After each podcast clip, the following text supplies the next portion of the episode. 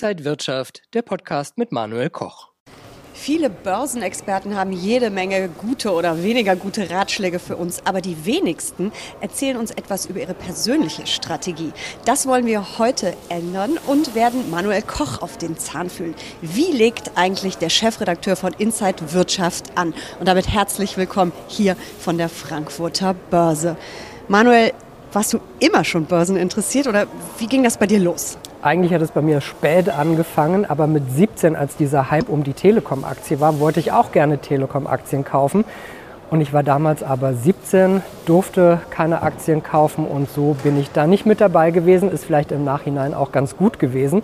Dann habe ich jahrelang nichts mit Aktien am Hut gehabt und mit 24, mit meinem ersten Arbeitgeber, gab es dann für die Altersvorsorge so vermögenswirksame Leistungen. Das heißt, der Arbeitgeber hat ein bisschen was dazugegeben, wenn man investiert hat. Und dann habe ich angefangen, in Fonds, ETFs zu investieren. Und dann habe ich lange im Prinzip gar nicht so viel gemacht, sondern immer nur diese Sparpläne bedient, bis ich dann später auch mehr verdient habe und deutlich aktiver war und dann mit meinem Geld selber mehr gemacht habe. Wie investierst du denn heute? Ja, ich höre einmal sehr auf mein Bauchgefühl. Also ich investiere in Dinge, die ich kenne, verstehe, anfassen kann, wissen kann sozusagen. So ein bisschen wie Warren Buffett das ja auch immer sagt. Und ich beschäftige mich heute natürlich auch beruflich mit dem Thema Finanzen und Börse jeden Tag. Das heißt, man ist ja in den Themen drin. Und ich finde es auch wichtig, dass man sich Gedanken macht. Man muss ja auch einen Führerschein machen, wenn man Auto fahren will. Also man kann sich auch mal ein bisschen Gedanken machen, wenn man an der Börse aktiv sein will, sich die verschiedenen Anlagen Anlageklassen anschauen, die Angebote anschauen, vergleichen, äh, so ein Gefühl entwickeln für gute oder schlechtere Angebote. Und das mache ich eben, aber ich bin kein Daytrader. Für mich ist das eine langfristige Anlage fürs Alter und deswegen ist auch meine Strategie dann so gewählt. Also der Führerschein für die Geldanlage, für die Finanzen, das ist eine super Idee, da bin ich sofort dabei. Dann würden viele mhm. Depots nicht wie ein wildes Sammelsurium aussehen, sondern äh, hätten eine klare Strategie. Apropos klare Strategie. In welche Assetklassen, in welche Anlageklassen investierst du heute? Ich würde sagen, in fast alle. Also ich habe Einzelaktien, ich habe ETFs und Fonds, ich habe auch Kryptos, ich mag Edelmetalle und ich investiere auch in spezielle Sachwerte. Was ich nicht mache, sind Immobilien. Das ist nicht so mein Thema. Ich habe das Gefühl, dass ich mich zu sehr mit einem hohen Anteil meines Geldes festlegen würde auf eine lange Zeit und dieses Geld habe ich das Gefühl, für mich kann ich besser investieren in andere Dinge. Wer eine Immobilie hat, im Alter da natürlich wohnen kann, ohne Miete zahlen zu müssen, ist das super. Für mich ist das eben nicht meine Strategie und deswegen bin ich da nicht dabei. Mhm, das sehen wir beide gleich.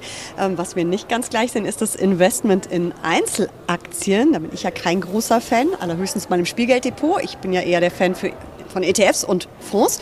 Ähm, wie viele Einzelaktien hast du? In welche hast du investiert? Verrätst du uns vielleicht sogar ein paar Namen?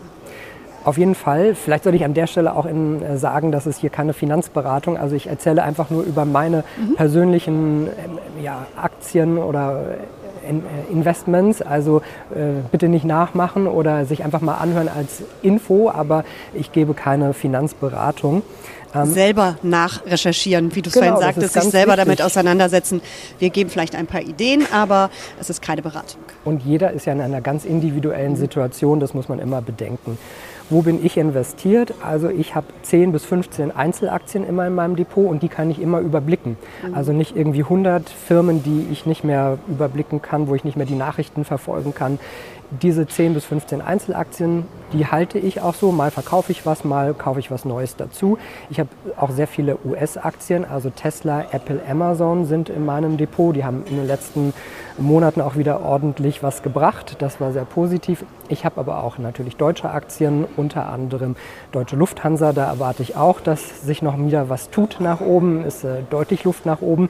Äh, ich habe Porsche, Mercedes und so bin ich auch dann in den deutschen Titeln unterwegs. Und und gucke immer mal wieder, was vielleicht raus kann, was drin bleibt. Vieles ist aber auch wirklich langfristig gedacht. Du hast gesagt, du investierst auch in ETFs. Ähm, Wenn es ähm, global anlegende ETFs sind oder amerikanische, hast du dann aber natürlich auch schon wieder Tesla, Amazon und Apple. Oder sind das ganz andere ETFs, die du ausgesucht hast? Da hast du natürlich recht. Äh, ETFs finde ich aber gehören dazu. Und wie ich gerne sage, das ist das Sparbuch des 21. Jahrhunderts. Muss man eigentlich mit dabei sein. Ich habe auch einen Sparplan, wo ich jeden jeden Monat was einzahle und zwar in fünf ETFs. Unter anderem habe ich auch den MSCI World. Ich denke, da kann man nicht so viel falsch machen. Dazu noch Schwellenländer und dann noch ein paar speziellere ETFs. Und ich versuche breit zu streuen, Länder diversifizieren, äh, Branchen zu diversifizieren. Und so, glaube ich, habe ich für mich das auf einem breiten Fundament aufgestellt. Da bin ich ja ganz deiner Meinung. Nicht deiner Meinung bin ich bei der Anlageklasse Krypto. Da hast du auch gesagt, du bist investiert. Ist das Risiko nicht eigentlich viel zu hoch? Und ist das überhaupt eine Anlageklasse? Ich finde nämlich eigentlich nicht. Ich finde, Kryptos waren mal komplett eine andere Anlageklasse, aber seitdem sie auch so sehr mit den Tech-Aktien zusammen praktisch parallel laufen, kann man vielleicht die Frage auch berechtigt stellen, ob es eine Anlageklasse nochmal so ist. Auf jeden Fall ist es schon etwas anderes. Ich habe insgesamt sieben verschiedene Kryptowährungen. Davon muss ich sagen, würde ich fünf als Spiel bezeichnen, wo ich mal ein bisschen Geld reingegeben habe, nicht viel und geguckt habe, wie es sich entwickelt. Die meisten sind ehrlich gesagt im Minus, aber andere, die größeren Kryptowährungen wie Ethereum und Bitcoin, finde ich schon sehr wichtig. Gerade Bitcoin halte ich mittel- und langfristig für interessant. Es ist immer ein hohes Risiko, es kann auch alles weg sein. Aber ich denke, die Chancen sind höher als die Risiken. Das ist meine persönliche Bewertung. Und wer in Kryptowährungen investiert, würde ich immer empfehlen, sie auf den Nano-Stick zum Beispiel zu ziehen, also in, in den eigenen Besitz zu nehmen und nicht auf irgendwelchen Plattformen zu haben. Wir haben ja gesehen, mit FTX zum Beispiel geht es mal schnell in Richtungen, dass die pleite gehen. Also Kryptowährung in den eigenen Besitz, da muss man die 20 Passwörter leider auch gut aufbewahren und das alles gut sichern. Aber ich würde sagen, zur Beimischung eines kleinen Prozentsatzes des Vermögens würde ich das machen. Edelmetalle waren auch ein Stichwort, was gefallen ist. Gold und Silber finde ich total sexy. Auch so eine Goldmünze mal zu sehen, anzufassen. Ja, du hast es vielleicht am Finger. Also ja, kann man in verschiedenen Sachen natürlich investieren. Äh, aber ich rede dann eher von wirklich Investmentmünzen, auch keine speziellen Prägedrucke oder irgendwas. Also ganz normale Münzen, die man auch immer wieder gut verkaufen kann oder einen kleinen Barren. Ähm, ich mag das physisch sehr, aber ich habe auch in sowas wie Xetra Gold zusätzlich investiert, weil man da ein bisschen flexibler ist. Und wie gesagt, äh, ich finde es einfach schön, das auch mal zu verschenken. Statt 50 Euro zum Geburtstag an die Kinder meines Cousins schenke ich denen immer so ein Mini 1 Gramm Barren. Der ist mittlerweile schon mehr als 50 Euro wert. Äh, also mit den Jahren zahle ich da immer mehr für. Aber so habe ich auch mhm. das Gefühl, bekommen die Kinder so ein Gefühl für Finanzen, Geld und Gold. Du hast mir ein spannendes Stichwort gegeben, spezielle Prägungen bei den Edelmetallen legst du keinen Wert drauf, aber ich weiß, dass du auch andere Sachwerte sehr spannend findest, Stichwort Kunst. Absolut. Kunst bin ich wahrscheinlich viel zu stark überinvestiert. Ein Klumpenrisiko. Auf jeden Fall bei mir ein Klumpenrisiko. Das würde ich einem normalen Anleger nicht empfehlen. Man muss sich besonders gut auskennen. Es ist sehr speziell. Wenn man da nicht drin ist, sollte man vielleicht lieber die Finger lassen. Und Kunst würde ich mal erstmal unterscheiden in Dekoration und wirklich in etwas, was dann auch eine Anlage sein kann. Ich denke, dass ich da ein ganz gutes Händchen habe. Man muss Beziehungen haben, man muss früh an gewisse Bilder und Künstler rankommen. Also wenn man nicht drin ist, ist es schwer. Aber es kann wirklich eine sehr gute Rendite sein. Ich habe Bilder, die haben sich verdoppelt und vervierfacht schon in ihrem Wert. Aber es ist so ähnlich wie mit einem Start-up. Man weiß nie, was am Ende rauskommt. Eins von zehn Start-ups schafft es vielleicht und bei Künstlern ist es wahrscheinlich noch weniger. Deswegen interessant, aber dann vielleicht etwas für Kenner. Geldanlage allgemein, hast du noch so ein paar ganz generelle Tipps für uns? Wie fängt man an? Äh, wie kann man sich verbessern, weiterentwickeln? Also wie ich schon gesagt habe, man muss sich auch einfach so ein bisschen damit beschäftigen. Wir lesen vielleicht alle irgendwie äh, den Tratsch und Klatsch so in der Zeitung oder wir gucken irgendwelche Instagram-Stories. Erwischt die Zeit können wir auch einfach mal ein bisschen verwenden, um sich zu informieren. Also ich würde sagen, man sollte immer so ein bisschen wissen, was an der Börse abgeht, in der Wirtschaftswelt, äh, einfach so die wichtigsten Themen wissen und dann auch überlegen, was macht man dann mit seinem Geld? Wo will man in den nächsten fünf bis zehn Jahren vielleicht auch hin?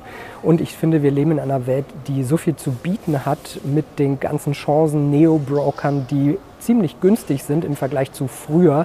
Äh, man kann zu Hause auf der Couch sitzen, so ein Depot eröffnen bei einem Broker, hält einmal den Ausweis rein und kann praktisch sofort loslegen, zahlt Geld ein und es geht los. Das sind natürlich Vorteile. Also es ist viel günstiger, man ist flexibler, man kann schneller verkaufen als früher. Mit kleineren Summen ausstarten? Absolut. Und äh, schon mit 25 Euro so einen ETF-Sparplan äh, ausrichten. Und man sieht ja, die ganzen Neo-Broker sagen ja, sie haben viele, auch junge Leute, die mit diesen ETF-Sparplänen starten. Und ich glaube, das ist auch wirklich ein guter Start, um überhaupt in diese Welt reinzukommen, um das zu verstehen. Und das würde ich jedem empfehlen, sich damit zu beschäftigen. Finanzen können Spaß machen. Vielen Dank, Manuel Koch, Chefredakteur von Inside Wirtschaft. Vielen Dank Ihnen für Ihr Interesse und bis ganz bald auf dem Frankfurter Börsenparkett. Und wenn euch diese Sendung gefallen hat, dann abonniert gerne den Podcast von Inside Wirtschaft und gebt uns ein Like.